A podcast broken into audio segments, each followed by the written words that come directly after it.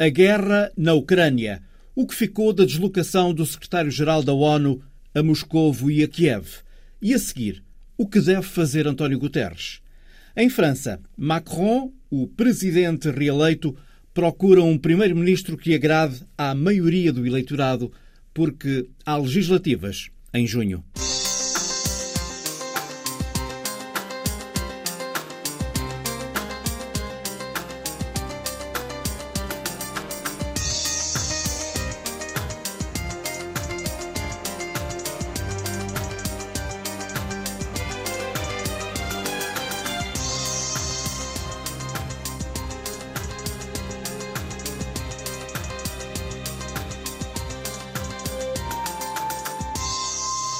A guerra é um absurdo do século XXI. É uma frase de António Guterres nas ruas de Kiev, um dia depois de ter passado por Moscovo. Criticado pela demora, o secretário-geral da ONU foi ao Kremlin dizer a Putin que a violação da integridade territorial de um país contraria a Carta das Nações Unidas e sublinhou a urgência de assegurar corredores humanitários para os civis. Em Kiev, perante o presidente Zelensky, Guterres admitiu que o Conselho de Segurança falhou e pediu investigação a eventuais crimes de guerra após uma visita emocionada às cidades atacadas pelas forças russas em torno da capital ucraniana. Vitor Ângelo é um profundo conhecedor das Nações Unidas, está connosco, antigo alto funcionário das Nações Unidas, trabalhou durante 32 anos na ONU e foi representante especial para operações de paz. Vitor Ângelo, tudo considerado, como é que avalia as deslocações do secretário-geral das Nações Unidas entre Moscou primeiro e Kiev depois? Eu penso que no conjunto foi uma deslocação positiva e que valeu a pena o secretário-geral ir a, ambas as capitais. Uh, embora, evidentemente, um, os resultados práticos e concretos uh, ainda estejam por definir e por ver se se realizam ou não nomeadamente a questão da evacuação dos civis uh, de Mariupol. Mas no, no, essencial, penso que correu bastante bem, uh, tendo em conta as dificuldades de uma deslocação deste tipo e também tendo em conta o facto de que uh, a aposta, quer de um lado, quer do outro, continua a ser nas operações militares, enquanto que o secretário-geral ia fazer uma demarche de, de tipo humanitário primeiro e, finalmente, também, em certa medida, uma demarche política.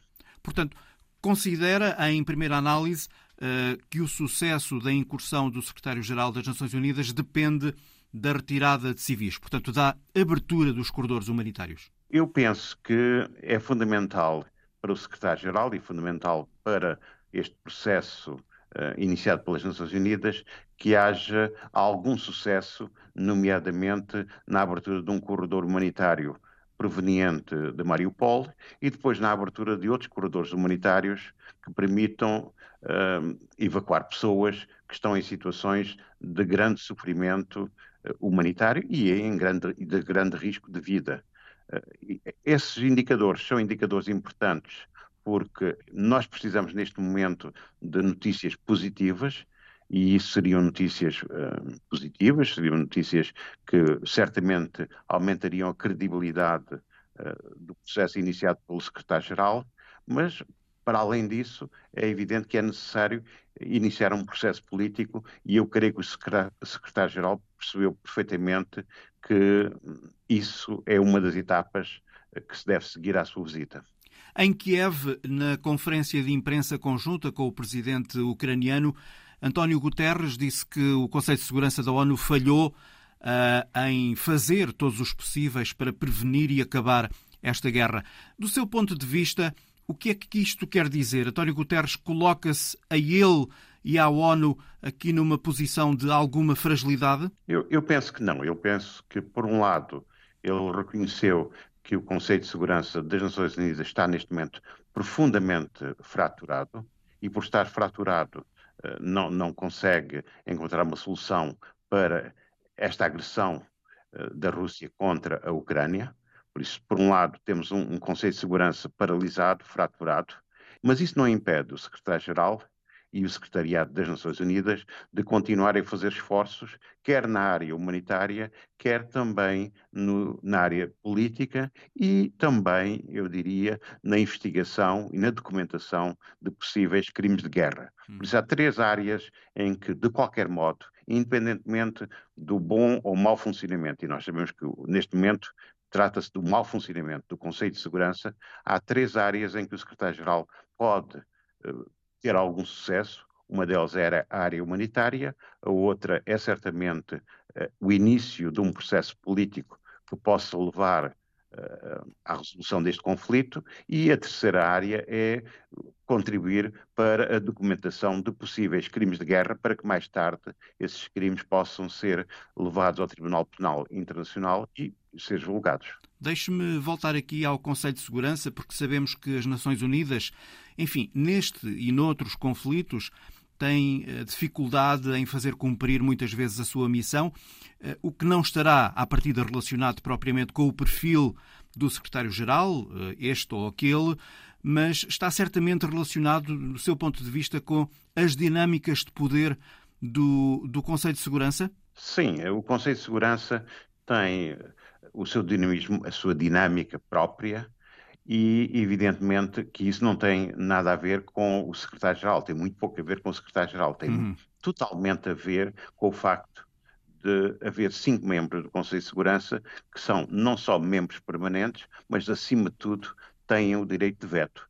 E esse direito de veto é utilizado quando os seus interesses estratégicos estão em causa. Portanto, é difícil encontrar um papel de alguma relevância para as Nações Unidas no que diz respeito a conflitos como este, o da Ucrânia, em que, tendo grandes potências envolvidas, Uh, para os conflitos em que elas próprias são protagonistas. Portanto, o secretário-geral, nesta e noutras situações idênticas, está um pouco refém do modelo atual das Nações Unidas.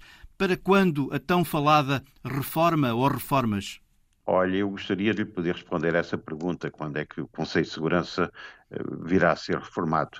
Nós temos tentado, há mais de 30 anos que andamos a tentar fazer a reforma do Conselho de Segurança. Quando foi o final eh, da Guerra Fria, por isso nos anos 90, acreditou-se que havia condições para fazer essa reforma. Tentou-se tudo e mais alguma coisa para que isso acontecesse, mas a verdade é que não aconteceu. Não aconteceu, por um lado, porque os membros permanentes se opuseram a qualquer tipo de alteração da composição do Conselho de Segurança, mas também não aconteceu porque os possíveis países candidatos, uh, membros permanentes do Conselho de Segurança, não se entendiam entre si. Por exemplo, uh, na América Latina, uh, não havia, havia um, um, desentendimento enorme entre, por exemplo, o Brasil e o México, porque ambos pensavam que um deles o Brasil, por exemplo, ou o México, pensavam que teriam direito a, a, representar a América Latina. E a partir desse momento, não é apenas a questão do veto dos membros do Conselho de Segurança que são permanentes, é também a questão da representatividade por regiões. Na América Latina era a questão entre o México e, uh, e, o Brasil. Em África era a, a, a, competição entre a Nigéria e a África do Sul. Uh, na Ásia era a competição entre a Índia, a Indonésia e, em certa medida, a oposição uh, da China à Índia estar como membro permanente do Conselho de Segurança, mas também havia, por exemplo, uma outra questão, que era saber se o Japão ou não deveria estar com assento permanente no Conselho de Segurança. Ou seja, esta dinâmica, esta tentativa de resolver a composição do Conselho de Segurança de modo a torná-la mais atual e correspondendo ao mundo de hoje e não ao mundo de 1945, e a questão do veto, estas duas questões estão em cima da mesa há mais de 30 anos e não têm encontrado solução. Portanto, o papel, o poder e a capacidade de atuação da ONU é uma discussão, de facto, de décadas. António Guterres sublinhou durante, esta, durante este périplo ah, a prioridade, portanto, a questão humanitária. O senhor também já o referiu no decorrer desta entrevista. Portanto, a necessidade de encontrar corredores para retirar e socorrer civis e como isto, ah, enfim, retira espaço, e se calhar também não é este o momento para o processo político.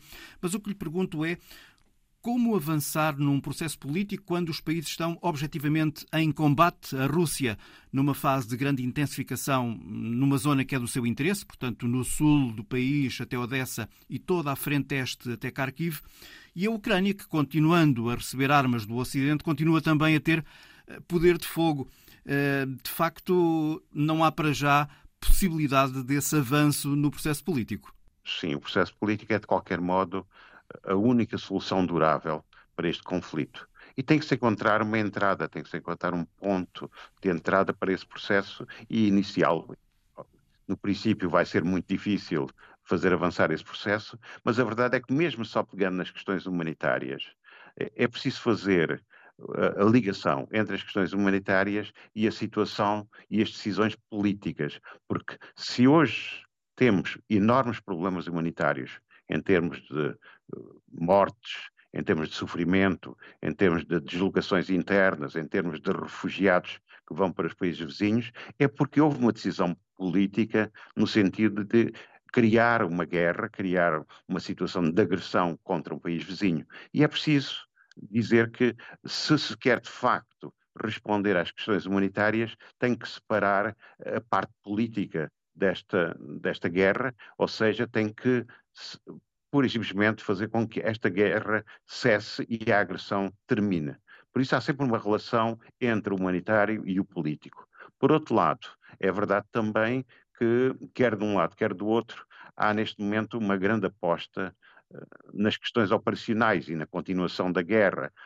A parte russa uh, vai continuar a destacar uh, mais militares para o leste e para o sul uh, da Ucrânia, vai continuar a fazer ataques contra uh, as tropas uh, ucranianas e continuar a violar a soberania da Ucrânia. Por outro lado, a Ucrânia, que está numa situação de legítima defesa, vai apelar e vai continuar a apelar para que haja um apoio em massa vindo do Ocidente, e o Ocidente, esta semana, aliás, resolveu eh, aumentar o nível de apoio em relação à Ucrânia, por isso, do ponto de vista militar, não há dúvida nenhuma que quer um lado, quer o outro, estão numa situação de escalada, mas a questão é esta, é que se nós continuarmos a escalada, se continuarmos a aposta militar, isto vai levar-nos a uma grande desgraça, vai nos levar ao abismo, vai nos levar a uma situação de guerra eh, muito generalizada. Por isso, a outra alternativa, se nós não queremos a guerra, se não queremos situações absolutamente dramáticas, com custos humanos, económicos e financeiros enormes, a outra solução é, de facto, encontrar uma solução política. E agora o que deve fazer objetivamente o secretário-geral das Nações Unidas?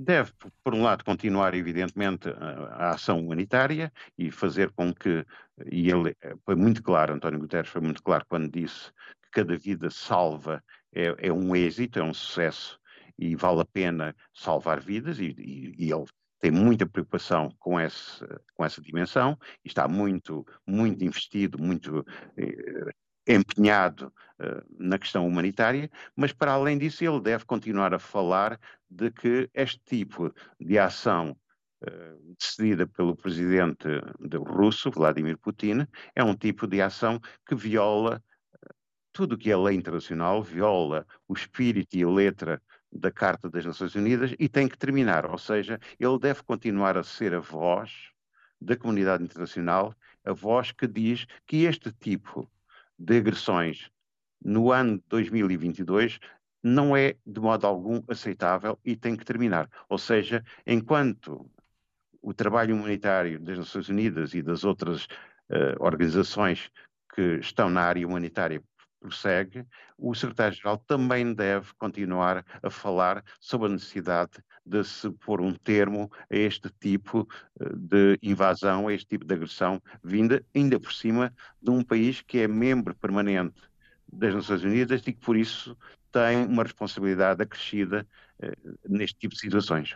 E eu penso que, e é uma das propostas que eu, que eu tenho estado a fazer, eu penso que é a altura de começar a pensar numa espécie de conferência para a Europa do Leste que procura encontrar uma solução de paz, de estabilidade e de segurança para todos os países da Europa do Leste, incluindo para a Ucrânia, para a Rússia e para os países vizinhos. Vítor Ângelo, um profundo conhecedor da instituição Nações Unidas.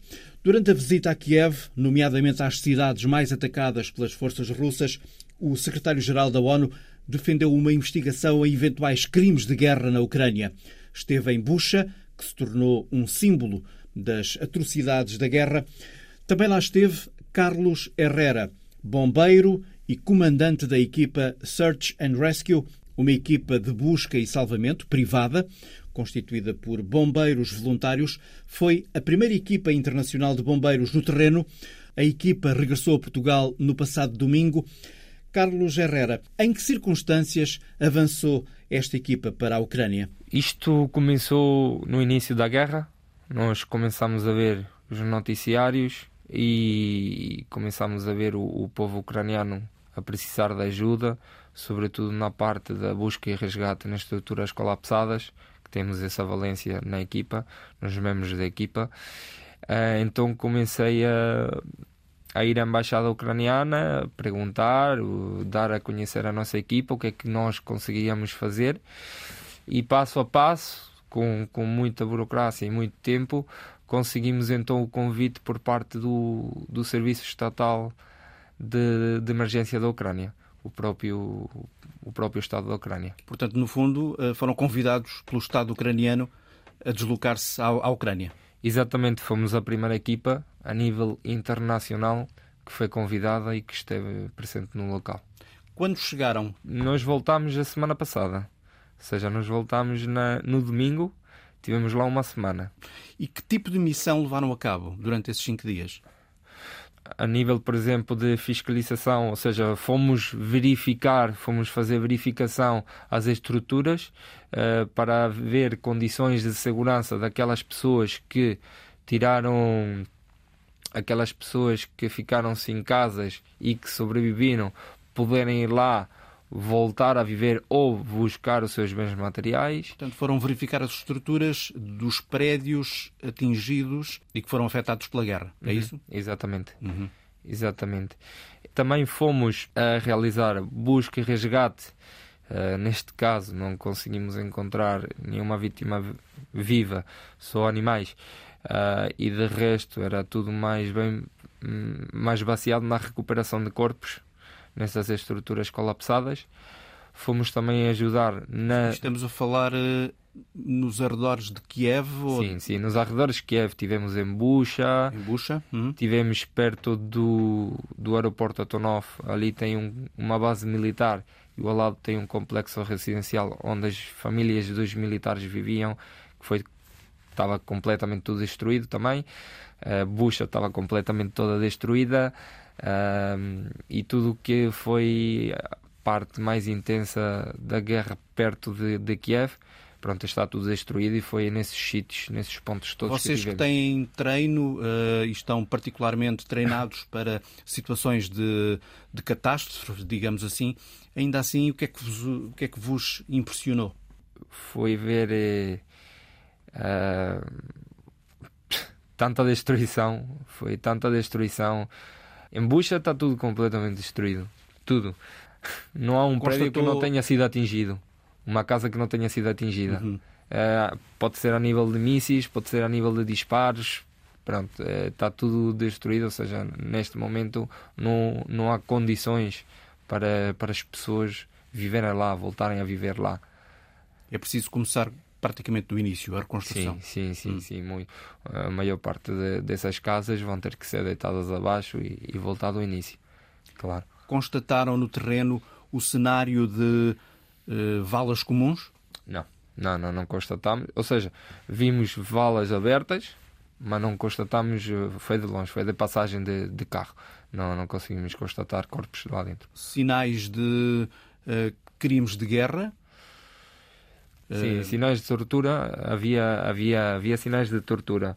Ou seja, nós encontramos vários corpos com, com as mãos atadas e com os dedos partidos.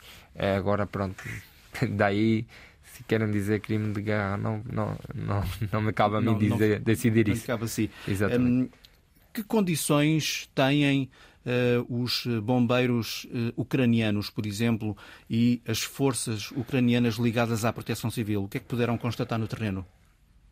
uh, nós fomos visitar todos aqueles corpos bombeiros que foram afetados uh, e os corpos bombeiros, as, as estruturas estavam todas danificadas. Uh, o material que eles têm é material muito, muito antigo. Eles vão para. Eles têm EPIs, que é o equipamento de proteção individual. Alguns pronto, já receberam de doações, outros uh, parecem impermeáveis. Então, eles, a nível de material, estão muito escassos, uh, estão a precisar de muita ajuda nesse aspecto. Todos os corpos bombeiros onde a gente passou tinham sido todos afetados. Uh, Lembro-me de estarem no que uh, a parte superior toda do, do telhado foi toda a vida, foi toda a vida e o andar superior foi toda a vida. uh, tivemos em, no, no de bucha, estava tudo estava pronto estava em pé o, a estrutura mas estava tudo destruído por dentro o, os veículos que eles têm são veículos muito antigos material muito antigo escassez de material seja para aquilo que eles estão a suportar é, é mínimo hum. muito mínimo e do ponto de vista psicológico, como é que encontraram as, as, as pessoas, os ucranianos? Com uma moral muito, muito, muito forte e muito alta. Muito forte, apesar de tudo, apesar de, de, de, de, de daquilo que estão a passar, uh, nos trataram super bem. Eles têm a moral muito alta, eles querem ganhar isto a força toda, não vão desistir. E, e, eles estão a trabalhar 24 sobre 24, 24 sobre 20, 24, uh, já nas reconstruções dos, dos locais onde foram mais atingidos, já seja a nível do socorro, uh, na recuperação dos corpos, tudo. Eles estão, estão com muita, muita moral. Tem planos para voltar lá com a sua equipa? Sim, temos planos. Estamos já a, a tentar organizar outra ida até lá. É preciso, pronto, fundos e. Agora estiveram na, na região de, de Kiev, uh, mas, como sabe, o sul do país está uh, em grandes uh, dificuldades. Admite regressar a esse terreno no sul, que, como sabemos, em algumas localidades e bairros, não é? Não ficou propriamente pedra sobre pedra? Nós quando nos, propus, nos propusermos voltar a ir é junto em coordenação com o Estado da Ucrânia, ou seja, eles é que vão decidir onde é que a gente vai trabalhar, como foi desta vez. Nós tínhamos pensado ir até Lviv, porque era o sítio onde havia mais condições de segurança, o Estado ucraniano também, mas depois hum, precisaram de nós mais na zona da periferia da região de Kiev e criaram condições para vocês poderem Exatamente. avançar Exatamente. entre Lviv e, e, Kiev. Sim, sim, sim, sim, sim, uhum. sim, sim. Eles criaram essas condições todas. Um, fomos até Kiev e em Kiev andámos sempre a trabalhar junto com os representantes do, do Serviço Estatal de Emergência Ucraniano e junto com os bombeiros da Ucrânia. Comandante Carlos Herrera, da Search and Rescue Squad, uma equipa de busca e salvamento que esteve uma semana na região de Kiev. Depois das presidenciais, a França começa a preparar-se para a chamada terceira volta, as legislativas em junho. Na próxima semana, o reeleito presidente Macron deverá remodelar o governo e procura para primeiro-ministro alguém que agrade à maioria do eleitorado, de modo a conquistar votos nas legislativas. Caso contrário, pode ficar refém de uma eventual maioria parlamentar da oposição uma maioria que pode limitar a atuação do presidente, que pela frente tem muito trabalho. Rui Gomes Pedro é professor universitário na Sorbonne, em Paris, e no CELSA, um instituto de referência de comunicação e jornalismo. É também especialista em estratégias de desenvolvimento sustentável e conhece muito bem a realidade francesa. Professor, quais são os trabalhos, as principais tarefas que Emmanuel Macron tem pela frente no imediato? Portanto, eh, no, no, no seu imediato, eh, é claro que eh, ele está com a necessidade de responder a todos os franceses, nomeadamente aqueles que estão mais descontentes. E para conseguir convencê-los, uh, coisa que não, não será propriamente fácil, uh, tem que tomar uh, medidas que têm a ver com a realidade atual de França e a dificuldade que é maior, que é o poder de compra atualmente, um poder de compra que uh, já se anuncia uma inflação a 4,5% e que poderá eh, vir a, a, criar ainda maior impacto no ano próximo. Portanto, eles vão, o Macron vai de imediato apresentar medidas extraordinárias para conseguir criar uma certa almofada antes das legislativas, coisa que já foi anunciado. Também Portanto, vai, vai tentar, antes de mais, resolver o problema do custo de vida dos franceses.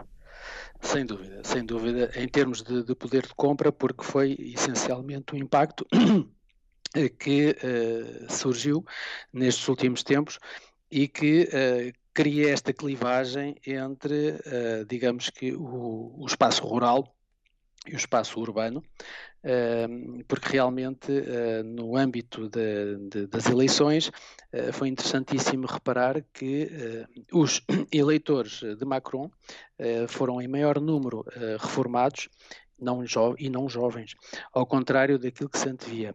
Da mesma forma que o do lado da Le Pen foi claramente o espaço rural e uh, todos aqueles que sofrem atualmente, no fundo, são os descontentes uh, com o atual sistema. Um, e foi isso que deu origem claramente a este resultado. Uh, ele também se apercebeu que a situação não é muito saudável, aliás, deu para ver pela, pela forma como ele apresentou, uh, no fundo, a sua sucessão em termos de exposição, uma exposição curta, uh, sem grandes festas, uh, em que ele próprio diz que aprendeu a lição. Está interessado em tomar uma iniciativa muito mais muito mais eh, de, de, terra a terra, não, não de deixar, grandes iniciativas. E deixar de, lado, deixar de lado também uma certa arrogância de que ele era arrogância política de que ele era acusado. Sem dúvida. Ele, quando entra uh, na, na, política uh, ativa de presidente, uh, toma determinadas iniciativas que lhe mostram uma certa imaturidade para exercer tal cargo.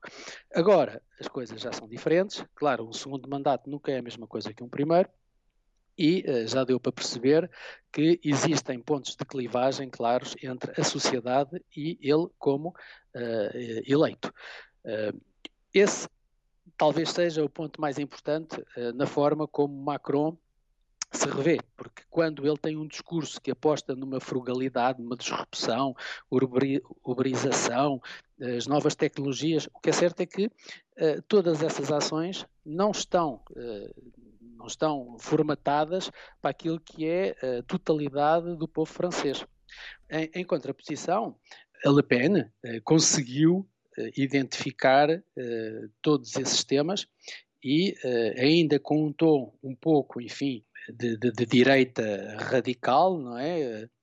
de extremismos, conseguiu falar uh, para esse povo mais fragilizado. Ela, ela conseguiu, ela conseguiu uh, ultrapassar a barreira dos 40% de votos, emergiu, portanto, destas eleições também fortalecida, embora tenha perdido as eleições, como é evidente. Eh, o que eu lhe pergunto é se isso pode criar problemas a Macron, nomeadamente se as legislativas de junho, a chamada terceira volta, não correr bem uh, ao partido do presidente. Eu sou da opinião que ehm, quando estamos a falar de uma presidencial, nós estamos a eleger uma pessoa e não é uma, digamos, um movimento partidário.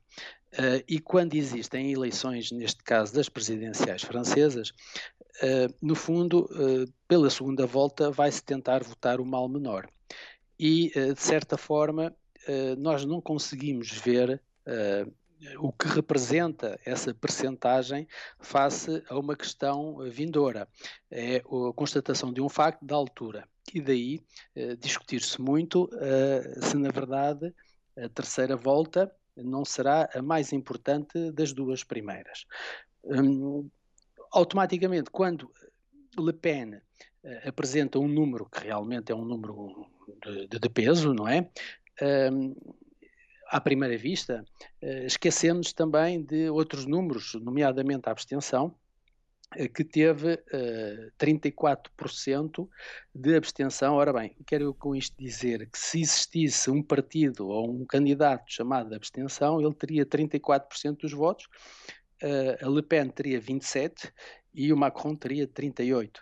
Uh, no fundo, uh, toda esta instabilidade uh, demarca a posição real de uma presidencial. Passando para as legislativas. As legislativas e o ponto de vista do resultado final da Le Pen tem muito a ver também com o resultado dos republicanos porque a França é um país de origem, de base gaulista, de republicanos, logo após a guerra. Eh, o Partido Socialista, no fundo, em termos gerais, eh, lança-se com o Mitterrand, eh, um pouco, um pouco mais tarde, após o maio de 68, e cria esta clara evidência entre duas Franças, uma social e outra de esquerda, perdão, e uma outra de direita, liberal, provavelmente mais nesse sentido.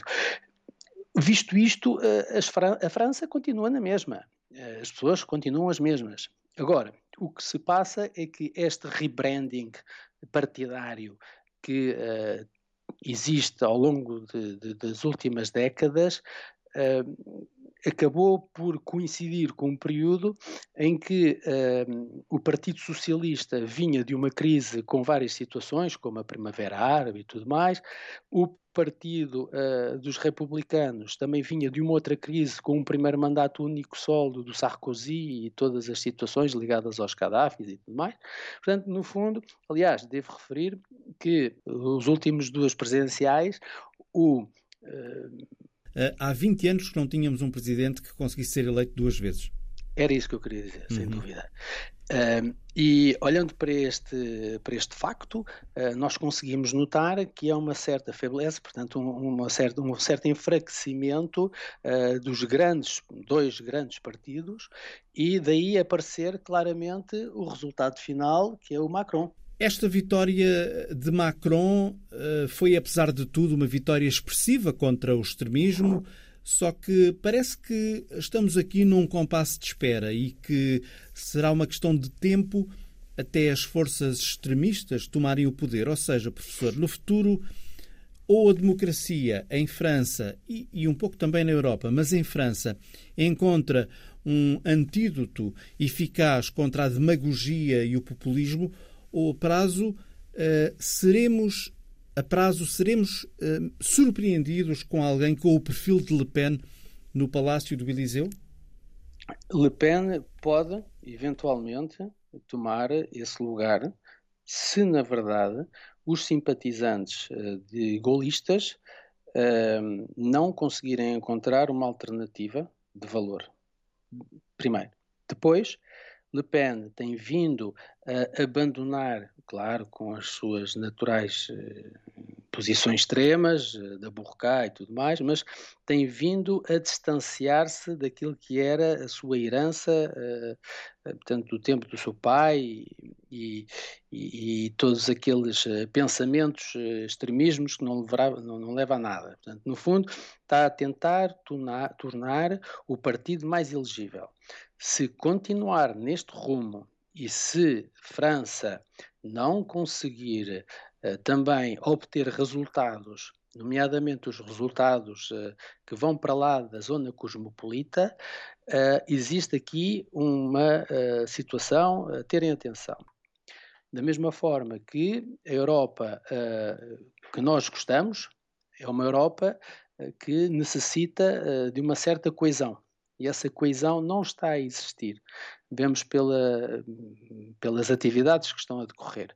Portanto, hum, se na verdade eh, quisermos fugir a, este, a esta tendência, eh, tem que existir aqui uma necessidade de eh, dar um, uma solidez à Europa e provavelmente talvez seja esse o papel do Macron e a sua ambição logo após estas presidenciais. Emmanuel Macron vai iniciar agora o segundo mandato, segundo e último. Uh, vale a pena, professor, colocar já a questão da sucessão uma vez que ao centro a, a dúvida começa a colocar-se já, já ou em 2027, quando terminar o mandato, porque depois de Macron, quem virá? Eh, eu acho que eh, tem tudo muito a ver com o resultado uh, da terceira volta das legislativas. Uh, agora, uh, já começámos a ver movimentos a serem criados para conseguir dar uma certa forma mais correta ao programa de Macron, nomeadamente com uh, o Mélenchon e uh, com uh, o programa da União Popular, da mesma forma que certos republicanos já se começam a candidatar, entre aspas, para a sua sucessão. republicanos que nós começámos a ver, como o caso do Eduardo Philippe, antigo primeiro-ministro, que ainda não se sabe bem se tem um, um papel mais do seu do seu do seu tutor Alain Juppé, se tem portanto mais republicano ou uh, mais pró Macron, mas o que é certo é que existe ali um espaço muito grande que ele se consegue rever. Portanto, no fundo vai haver aqui uma guerra Uh, uma guerra saudável, por entre eles, naturalmente, para conseguir identificar o novo caminho. A terceira volta, as legislativas, leva-nos ao nome de eh, Jean-Luc eh, Mélenchon. Ele é o líder da França insubmissa, obteve 22% dos votos na primeira volta, ficou a 420 mil votos da segunda volta. É talvez a grande figura da esquerda política da atualidade em França. Com esse capital, professor, que futuro político espera para este homem? Eh, o Mélenchon, eh, desde já, é, eh, sem dúvida, alguém fantástico como pessoa. É, é, aquilo que nós chamamos de um jovem de 70 anos, é extremamente carismático, já foi várias vezes ministro, tem o sentido daquilo que é a sua posição de, de, de, de governação, portanto, uma posição de Estado, e tem o que muito poucos têm, tem uh, uma elevada uh, capacidade de reconhecer o poder da informação. Uh, é, é graças, direi, direi que é graças mais aos mídias que se deve a notoriedade de Mélenchon. Mas atenção, ele como bom francês, bom latino, bom, uh, uh, portanto, ativo, ele gosta de participar e gosta de falar com as pessoas e gosta de desenvolver ações. Portanto, é, é, sem dúvida, é também, um é também grande o, potencial. O, o, candidato holograma, o, o homem que utilizou a, tecnologia para fazer campanha e comícios em vários sítios ao mesmo tempo durante, durante as presidenciais. Eu, diria que dava nota máxima ao Mélenchon na forma como ele faz política, porque ele tem sempre opinião, ele está sempre presente, ele transmite realmente, realmente o que sente e a forma como ele deseja colocar o, o, o país, um, ehm, sem qualquer tipo de preocupação. Portanto, ele é, uh, é natural. Uh, é uma naturalidade interessante porque ele advém do Partido Socialista, ele esteve militante desde 1975 até 2008 e sai do Partido Socialista para criar um partido uh, socialista também, mas mais de esquerda. E uh, com isso manteve a sua coerência e tem vindo-se a ver os seus resultados. Estamos a falar de 7 milhões, não é? na primeira volta, que é a base de estudo para conseguir formar e ver o potencial que está por trás deste partido. Ele, a partir do momento em que desenvolve todas as suas ações, tem uma máquina excelente e essa máquina consegue identificar os pontos-chave, por exemplo, apresentar-se logo 15 minutos após o resultado das eleições para se autocandidatar primeiro-ministro, dizendo: Nós vamos criar aqui um bloco popular, à semelhança um pouco da geringonça que nós vemos aí em Portugal, uhum. e vamos criar aqui um movimento que nos permita governar mas governar, uh, uh, portanto, na, na, na Assembleia. Esse ponto é uma clivagem, claro, é a primeira vez que alguém se autocandidata, mas também é uma grande mensagem para dizer: calma, apesar do Presidente ter uh, obtido uh, o resultado, nós também temos capacidade de o fazer mover no desenvolvimento dessas leis de uma maneira mais suave.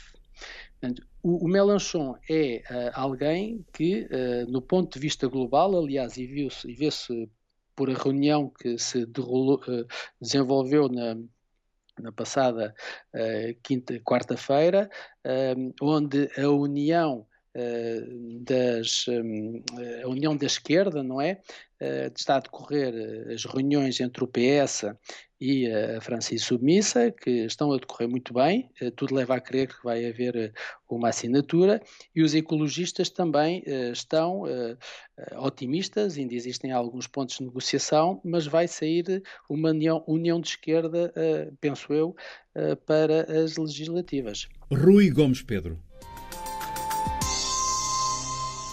Em jornalismo, as histórias devem ter sal, QB, para que sejam saborosas. É o caso desta, passada no sul da Bolívia.